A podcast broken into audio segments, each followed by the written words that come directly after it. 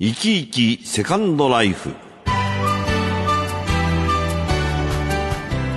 あなたは生き生きしていらっしゃいますでしょうか？毎月1回専門家の方にお電話をつなぎしてシニア世代の生活に役立つ情報をお伺いしていますケアコンサルタントの川上由里子さんですおはようございますおはようございます。はい、おはようございます。川上さんどうぞよろしくお願いいたします。今日はどういうお話をしていただけるのでございましょうかね？はい、えー、本日はですね、えええー高齢者と接する上で大切な高齢者ケア三原則についてお話をさせていただきます。高齢者ケア三原則？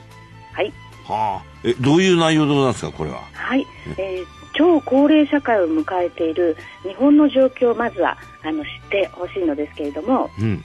えー現在日本人の平均寿命は男性79.9歳、女性が86.4歳と世界トップクラスの長寿国なんですね。あ。はい、でございますね。はい。はい、これは喜ばしいことではありますが、別の角度から見ますと、高齢者の割合は年々上昇しまして、現在は高齢化率25%、4人に1人の方が高齢者で、今後2030年には30%を超えて、2055年には40%という国の推計データが出ているんです。ははい、そこでぜひ知っていただきたいのが高齢者ケア三原則ですあ。。うん。これはデンマークで1980年頃に打ち出された原則なんですけれども、えこの3原則申し上げますと、1つ目が生活の継続性の尊重、え。うんうん。え2つ目は高齢者の残存能力の維持、うんうんそして3つ目が高齢者の自己決定の尊重なんです。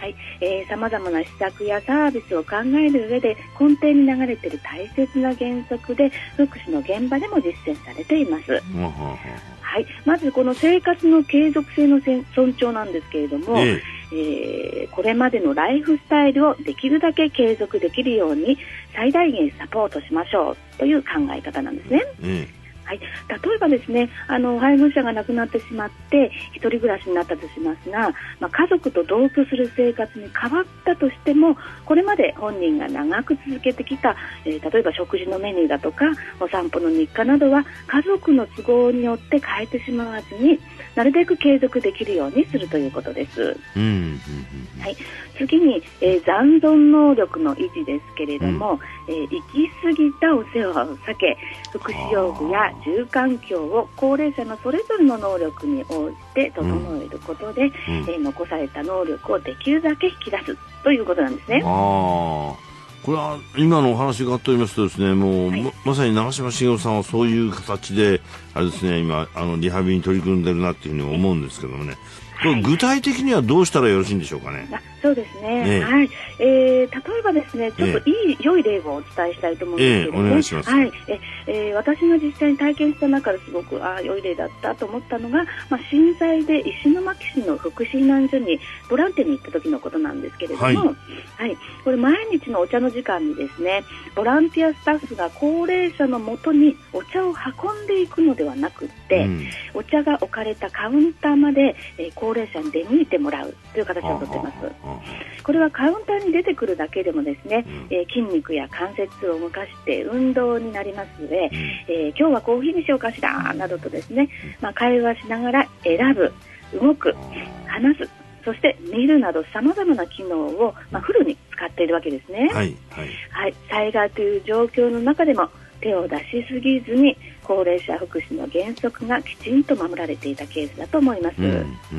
はい、えー最後に自己決定の尊重ですけれども、はい。えー高齢になっても介護が必要になっても人生の在り方は自分で決めて、えー周囲はその意思を尊重するということです、はい、例えば住まい医療介護などへの希望も高齢期だからこそあるはずだと思いますはい。でここをですねお年寄りだから判断できないでしょうと一括りに考えてしまわずに、えー周囲は本人の決定をなるべくサポートする関わりが大切になってきます。なるほどね。はいうん。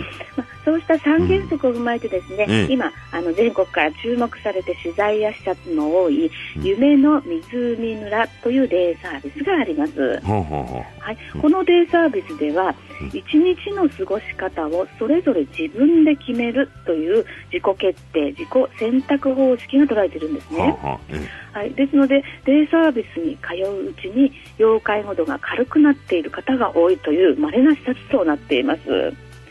はい、過度の介護による状態の悪化を防ぐことが実証されているわけで、まあ、本当に素晴らしい試みだと思いますね。確かにそうですよね。はい、まあ、皆さんは家族の介護、時間がかかるからなどの理由で手を出しすぎていないでしょうか。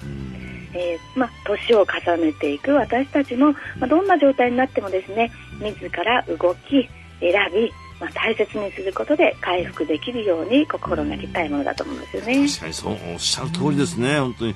いろいろ今朝ありがとうございました。あいいえ、ありがとうございました。来月もよろしくお願いいたします。はい、よろしくお願いします。はい、川上さんには月に一度シニア世代の生活に役立つ情報を教えていただきます。来週から番組8時までとなります。このコーナーは内容をリニューアルいたしまして、7時17分頃からお送りいたします。今日の東京地方の空模様は晴れのち曇り気温は22度まで上がりますさあお知らせの後は5時間中継企画東京アソビンピックです